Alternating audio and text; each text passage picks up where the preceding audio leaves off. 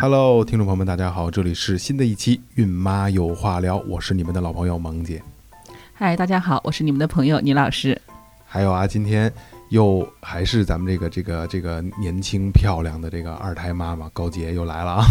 大家好，大家好。然后今天这个这个话题啊，还不能在就纯备孕的一胎妈妈能能聊，二胎妈妈才可以聊。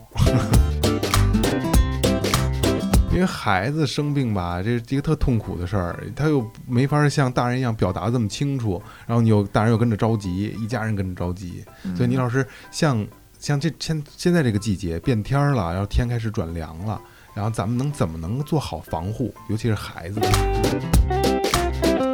那么对于我们宝宝在成长的过程当中呢，有的时候呢，这种。感冒啊，就是刚才是高洁宝宝还有你宝宝有点咳嗽，有点感冒呢。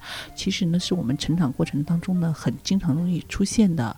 那么它跟宝宝的这个生理的特点有很大的关系。嗯，他的呼吸道呢，这个时候呢，其实呢还没有很完善。哦，天气一变化的时候呢，它娇嫩的黏膜有一些病毒。